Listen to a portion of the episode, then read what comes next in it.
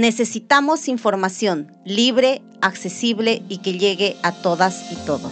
Para poder frenar el círculo de la violencia. Porque el conocimiento nos permite tomar decisiones. Para poder reclamar frente a la injusticia. Porque tenemos derecho a una vida justa y libre de violencia. Mi voz existe. Tu voz existe. Nuestra voz existe. Hola a todos y todas, bienvenidos a su programa Nuestra voz existe. Soy Ana Rosa Cárdenas y el día de hoy hablaremos de un tema bastante importante. Hablaremos de qué medidas ¿no? este, protegen a las familias en contra de la violencia. Si bien este programa hablamos eh, con diferentes especialistas eh, sobre identificar la, la violencia, eh, cómo buscar herramientas para poder prevenirla en nuestras familias, en la escuela y en nuestra sociedad también.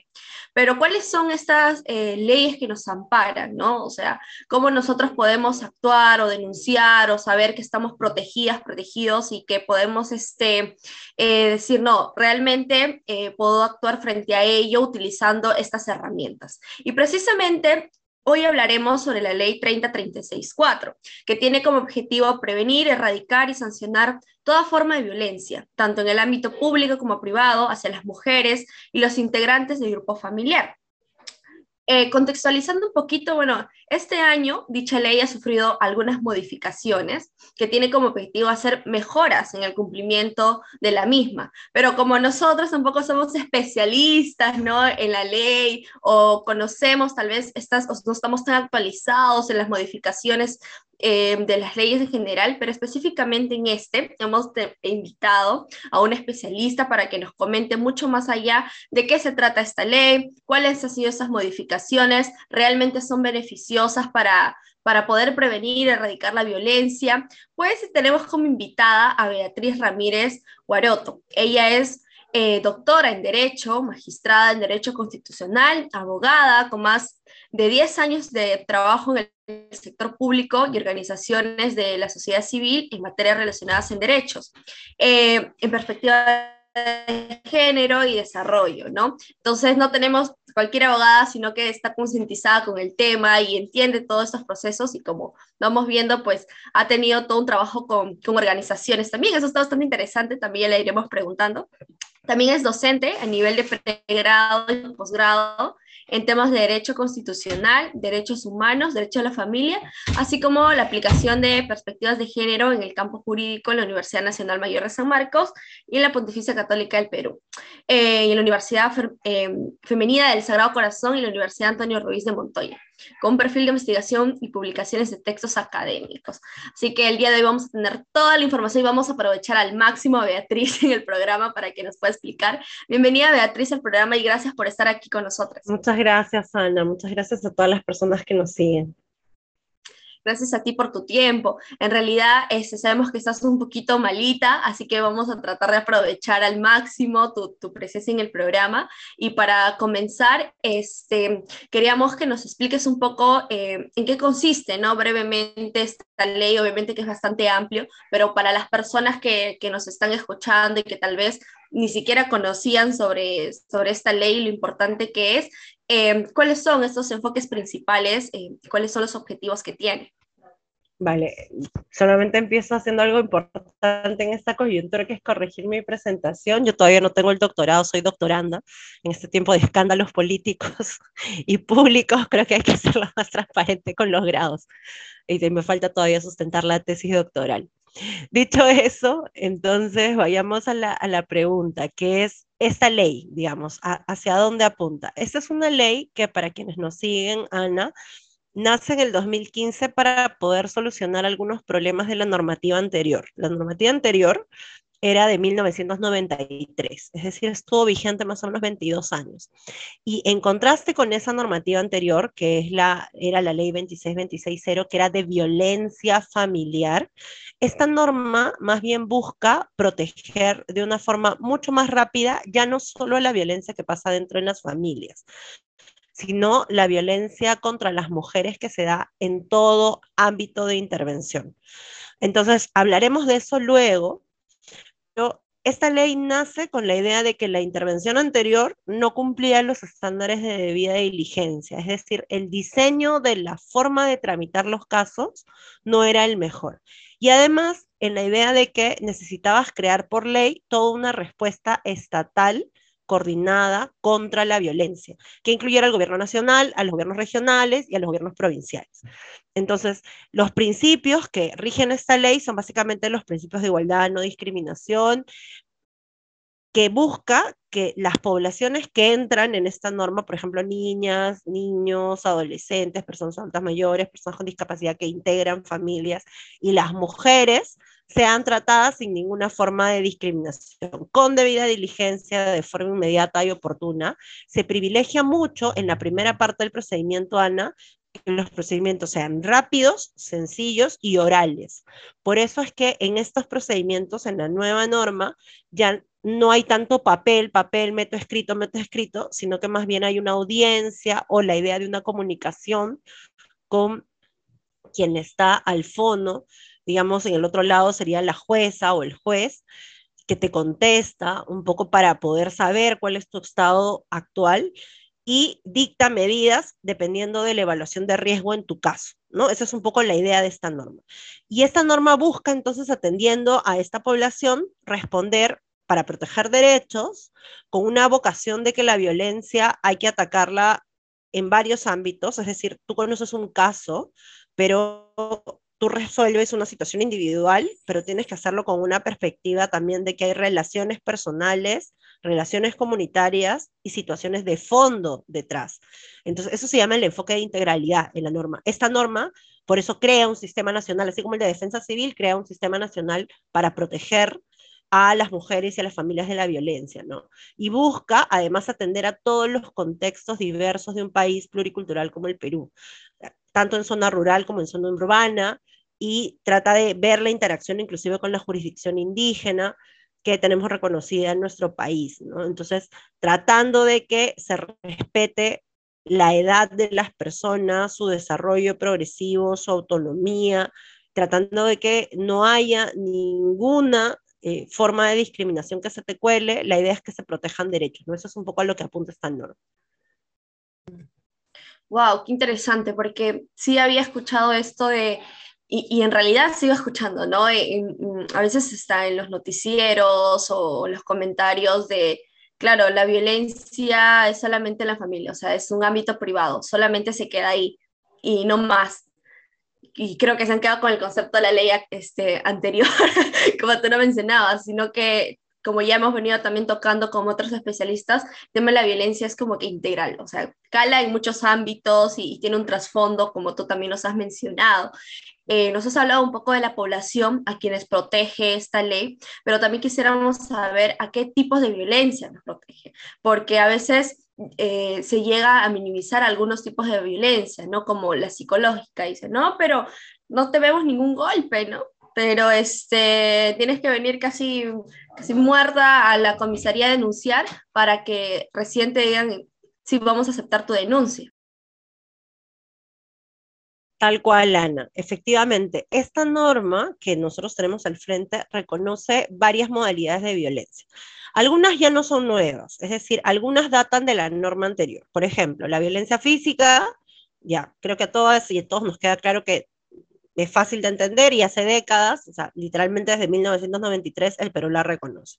Lo mismo pasa con la violencia psicológica, aunque como tú bien dices, no, no es conscientemente reconocida ni por las operadoras y operadores del derecho y probablemente por las personas tampoco, ¿no? Entonces, la ley la reconoce desde el 93, pero una cosa es lo que dice la ley y otra cosa es lo que pasa en la práctica. Ya, la violencia sexual también se reconoce desde 1993. Esta ley solamente repite un poco la continuidad. Solamente que en este caso sí se hace una diferencia porque han habido unos cambios normativos los últimos años, no solamente con la ley 3036-4 de la que estamos hablando, Ana, sino en el 2018 una reforma integral de todos los delitos sexuales. Y hoy en día se considera violencia sexual cualquier conducta que carece de tu consentimiento. Es decir, ya no es que hay una relación sexual forzada o un tocamiento de índole sexual forzado porque hay violencia o grave amenaza, sino que el forzamiento se entiende como cualquier acción que se lleva adelante sin tu consentimiento.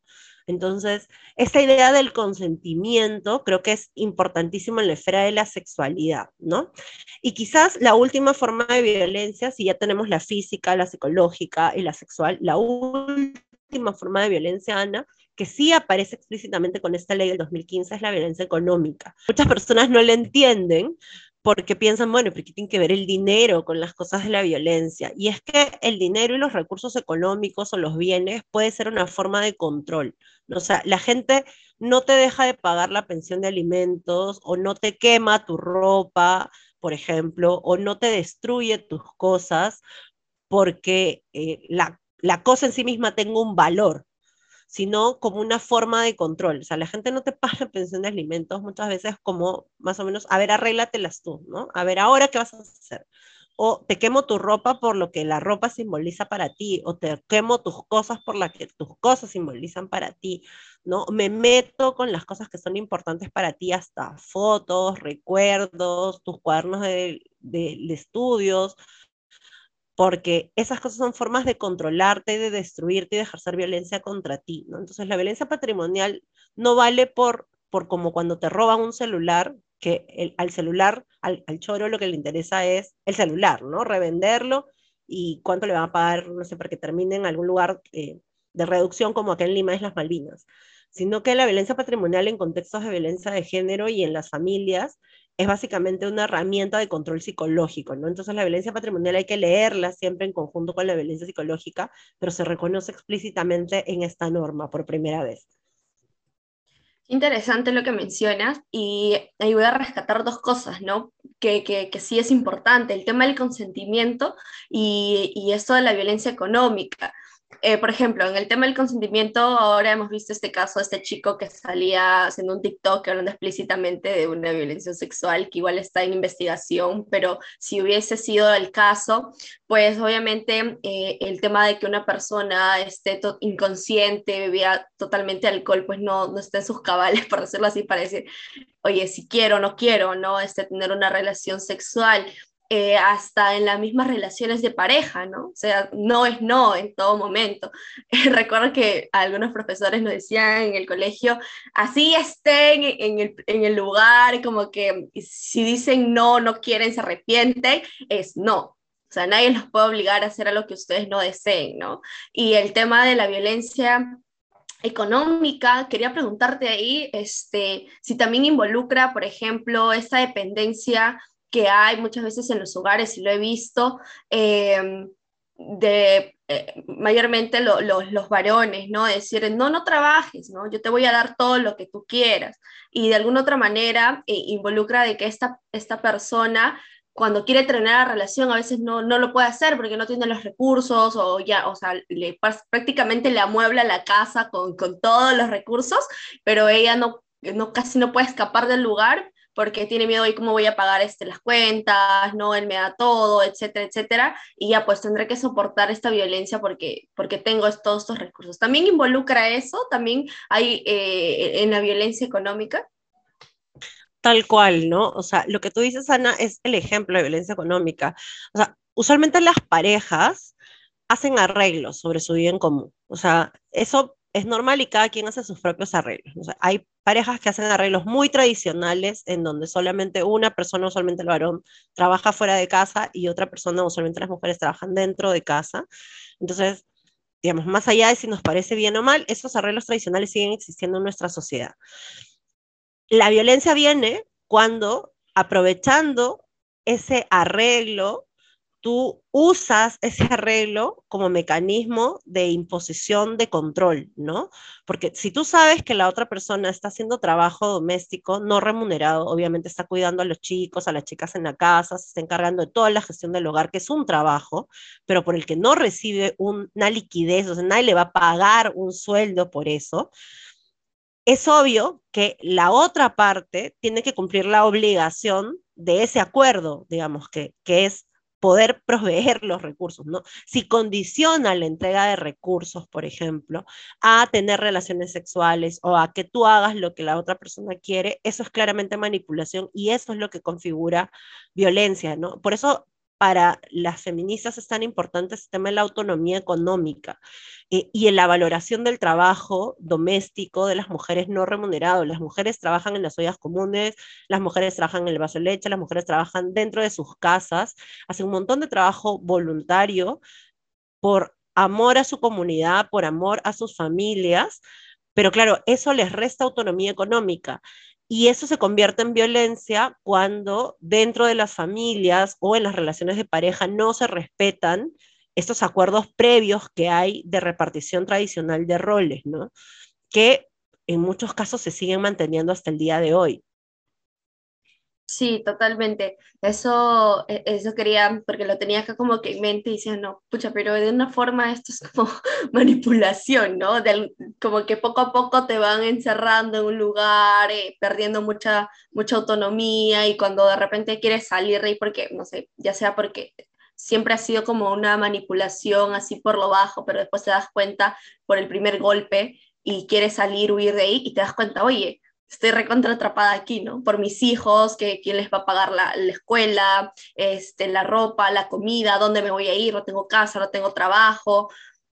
Y cómo hago, ¿no? No, no hay un escape. Y, y esto de, la, de enseñarnos tal vez desde muy chiquitas, de que podemos ser independientes, ganar nuestro propio dinero, ¿no? Este, tener nuestras propias cosas, de alguna otra manera nos empodera y nos da esa autonomía que, que tanto estamos buscando también, ¿no? Como eh, rompiendo esta, estos estereotipos muchas veces que nos ponen de solamente dar amor y tener hijos y, este, casarnos, cosas como esas.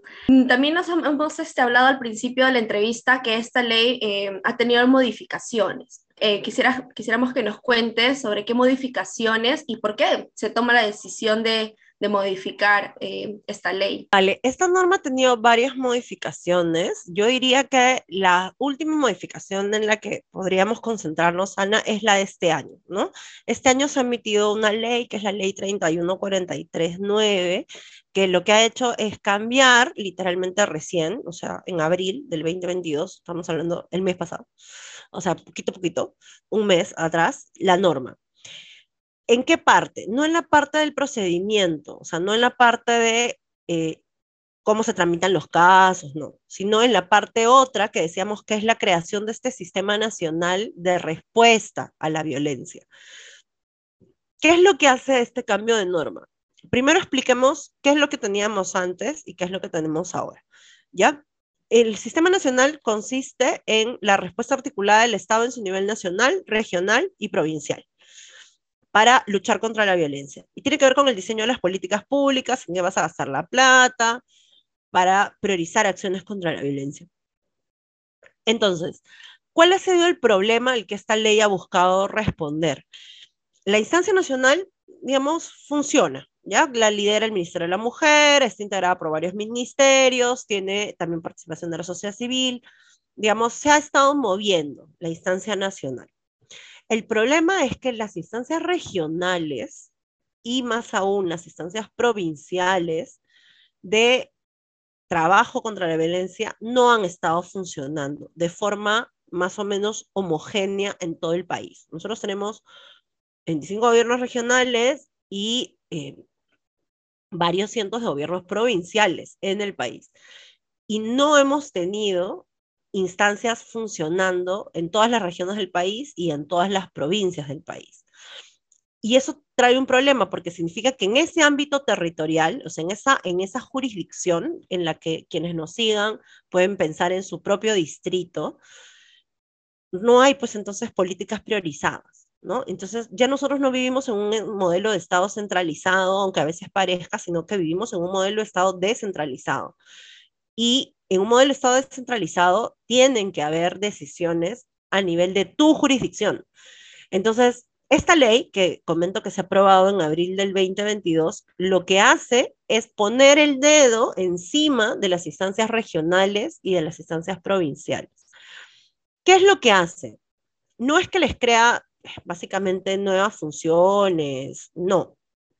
Lo que hace es poner como un una sanción si es que la gobernadora o el gobernador regional y si es que el alcalde o la alcaldesa provincial no hace el trabajo de poder convocar. O sea, si no crea la instancia, no instala la instancia y no convoca a las sesiones de la instancia y además no rinde cuentas sobre el trabajo de la instancia, eso es ahora una causal de suspensión de tu cargo, como eh, que te hubieran condenado por una sentencia, por ejemplo, eh, de un delito. Por ejemplo, eso es, digamos, quizás la mayor novedad que tiene esta norma. Es decir, no es que les cree básicamente nuevas funciones, las funciones las han tenido desde la ley, o sea, la ley antigua, sino es que es básicamente, ya si no haces lo que te toca y no se crea la instancia o no se instala o habiéndose creado e instalado, no se convoca y no tiene una vida operativa, te suspendo de tu cargo, ¿no? Más o menos esa es la reforma que se aprobó. Wow, me río un poquito porque es como, no es posible ya, o sea, pucha, es, como lo más loco, ¿no? Este, crear otra ley o, modificar, ¿no? Para poder presionar para que cumples tu trabajo por la cual has sido elegida y supuestamente tienes que trabajar, ¿no? Pero lamentablemente en nuestro país, este, a veces eso no, eh, hay que presionar, hay que estar ahí, este, vigilantes, ¿no? Para que estas personas realicen su trabajo y sabiendo que en la pandemia, de hecho, hemos visto cómo la violencia, en caso de violencia sexual hacia las niñas y la adolescencia, es brutal, ¿no? las cifras que nos muestra y no es posible, pues, que las autoridades que por boca nomás dicen, no, estamos en contra de la violencia, pero al momento de, de, de, poner en práctica para buscar sancionar, erradicar todos estos tipos, no lo hagan y todavía tenemos que modificar la ley para que, oye, cumple, ¿no? Eh, es bastante este, paradójico en realidad, pero interesante, interesante, porque es necesario, o sea, es necesario sabiendo de, de, que pues dentro de, estas regiones y, en los distritos pues no hay una atención. Acá en Lima, claro, podemos hacer la bulla, ir de frente al Ministerio de la Mujer o, o, este, o a protestar, ¿no? Pero yo soy de provincia y pucha, ya quién te hace caso, además el machismo es bastante fuerte, si bien se ha ido trabajando algunas cositas, eh, no tienes como otra instancia más grande donde ir a reclamar, ¿no? E, eso es, una gran problemática. Bueno, estamos hablando con Beatriz de esta ley, este, la 3036.4, de qué se trata, qué objetivos tiene, a qué público está dirigido. Eh, vamos a seguir conversando con ella sobre estas mejoras, ¿no? ¿Qué beneficios nos podrían traer? Para que nos vaya aclarando un poquito más. Eh, así que regresamos aquí en el programa. No se vayan, de nuestra voz existe.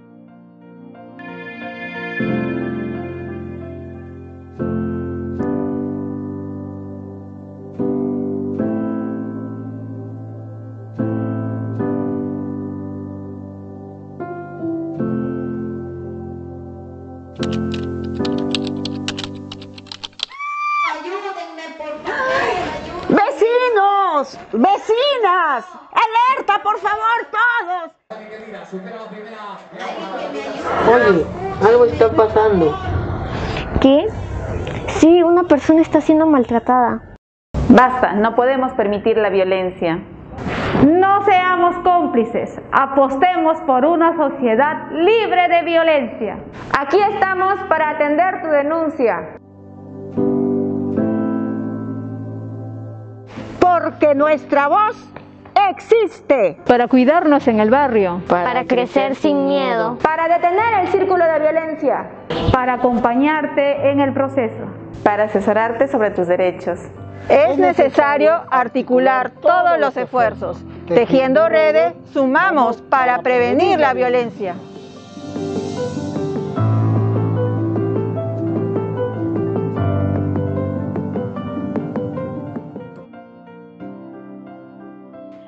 Estamos en su programa Nuestra Voz Existe. Estamos junto a Beatriz Ramírez. Ella nos viene comentando acerca de esta ley 3036-4 y las últimas modificaciones que han tenido aquí nada más en, en estos últimos meses en nuestro país.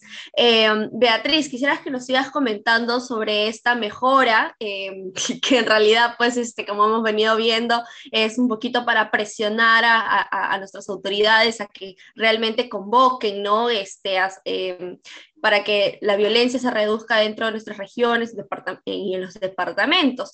Em, ¿Qué mejoras de esta ley este, van a beneficiar a la población ¿no? de, estas últimas modificaciones?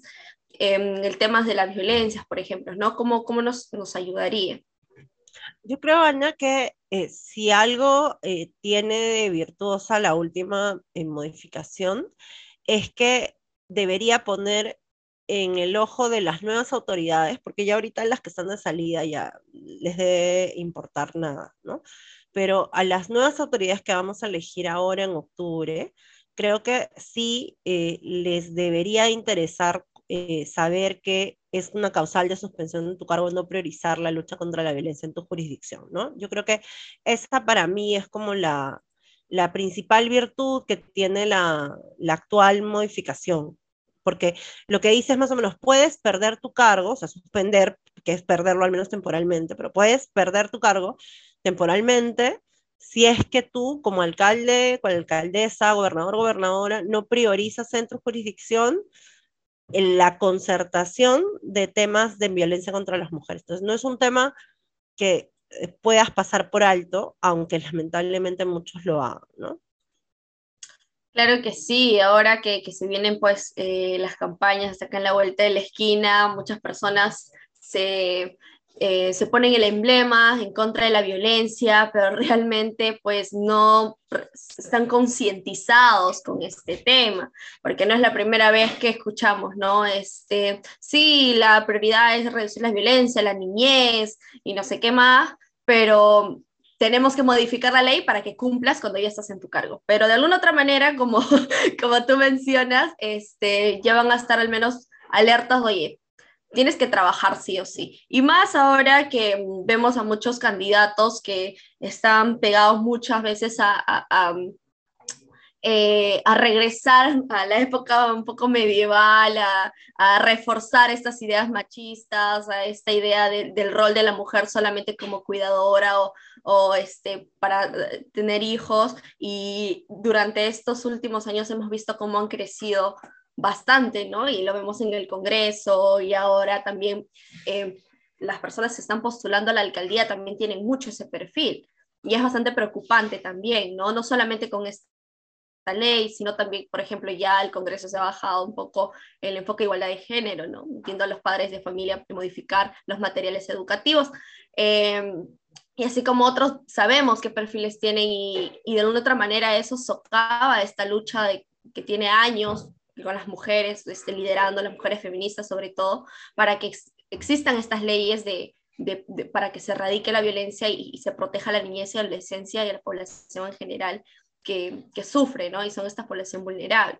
Eh, para ya ir cerrando un poco, Beatriz, queríamos que si nos puedes comentar sobre las modificaciones de los artículos 37, 38 y 39 que se refieren a las instancias de concertación, ya sea regionales, provinciales o distritales. Eh, ¿Qué opinión tienes al respecto de dichos cambios? Las modificaciones estas son justamente las que hemos comentado. Lo que se ha cambiado literalmente es el artículo, como tú has mencionado, 37, 38, 39, el 37 es el de licencia regional, el 38 es el de licencia provincial y el 39 es el de licencia distrital. Entonces, básicamente es lo que hemos estado desarrollando, ¿no? Eh, yo creo que ahí está como el principal cambio.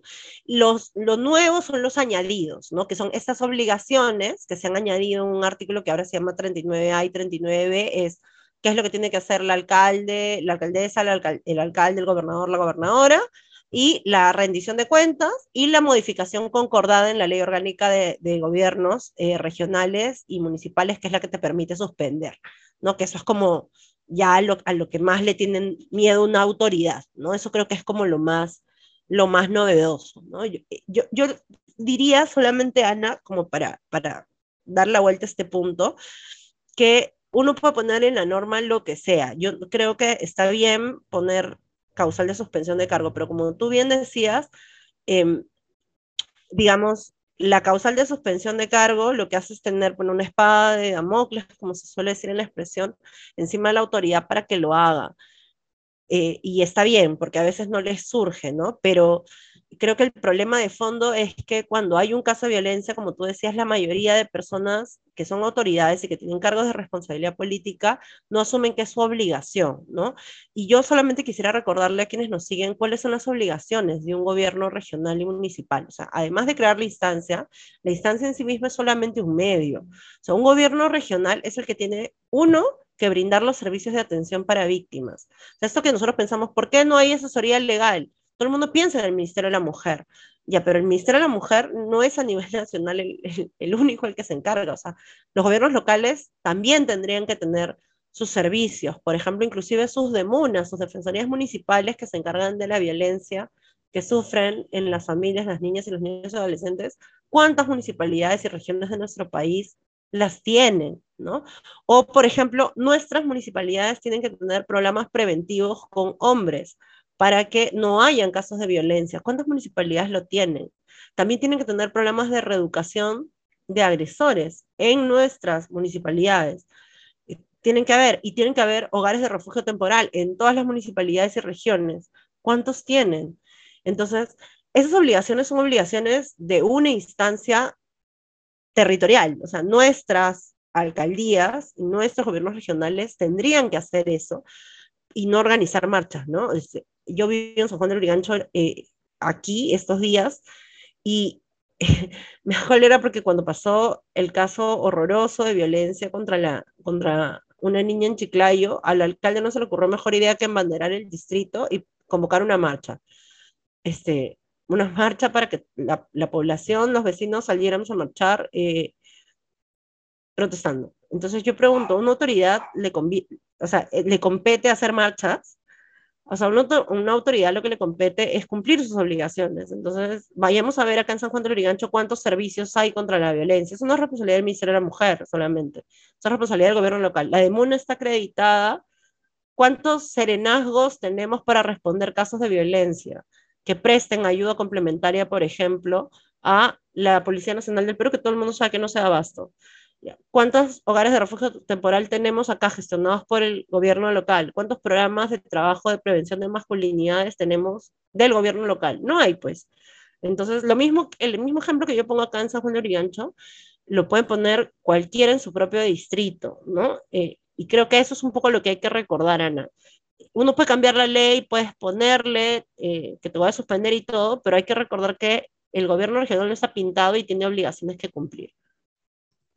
Claro que sí, totalmente. Eh, bueno, no me sorprende el alcalde de San Juan de Urigancho en realidad, sabiendo de que también está en miras de postulaciones a la alcaldía de Lima, ¿no? Convocar una marcha solamente para decir, sí, soy el abanderado, de por ejemplo, ¿no? Icónicamente la seguridad ciudadana, el tema de la violencia, pero vemos el trasfondo, ¿no? Es un mensaje vacío, sin sabiendo, teniendo la obligación, esa responsabilidad que fue elegido, pues en su propio distrito no vemos que un trabajo este, real, tangible, donde realmente podemos decir, uy, si este alcalde nos protege de la seguridad o si nos, este, nos garantiza que puedo acceder o tener a un serenazgo, que si voy a denunciar o que se puedo ir a la demuna a recibir información o que me atiendan va a ser, este, va a ser así, ¿no? Y ese trabajo históricamente, al menos en San Juan Lurigancho, ha sido abarcado por las mismas mujeres, ¿no? Organizadas, que, que dan acompañamiento legal, eh, con las ONGs que también han trabajado dentro del distrito para poder, este,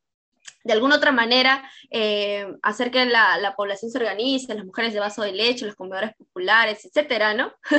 Pero no vemos, eh, y hay que rogar muchas veces al alcalde o a las gerencias de las municipalidades para que vengan a estos espacios que la misma población este, eh, se organiza, ¿no?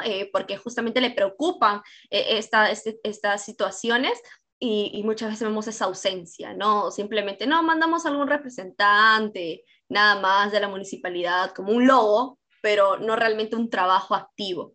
Eh, muchas gracias, Beatriz, por haber estado con nosotros en el programa. Realmente ha sido bastante claro. Eh, yo creo que las personas que van a poder ver este, este programa eh, van a entender un poquito más sobre esta ley, las últimas modificaciones y también el rol que tenemos como ciudadanos y ciudadanas, ¿no?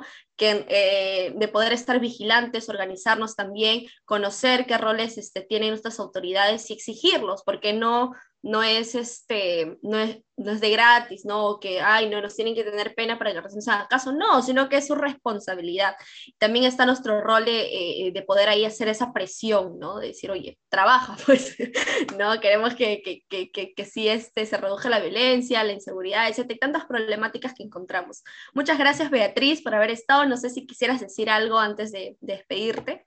Muchas gracias, Ana, a, todo el equipo que está detrás de la emisión del programa y bueno, a todas las personas que nos siguen, solamente recordarles que es importante ver ejercer nuestro voto este octubre, ¿no? Informarnos respecto de los planes de gobierno distrital y regional, porque la persona que vayamos a elegir nos va a liderar nuestro territorio durante cuatro años y es la responsable de que los temas sociales también se vean, ¿no? Usualmente pensamos que el gobierno regional o el gobierno municipal, sobre todo con el municipal, pensamos que solamente se encarga de parques y jardines, este, no sé, y serenazgo.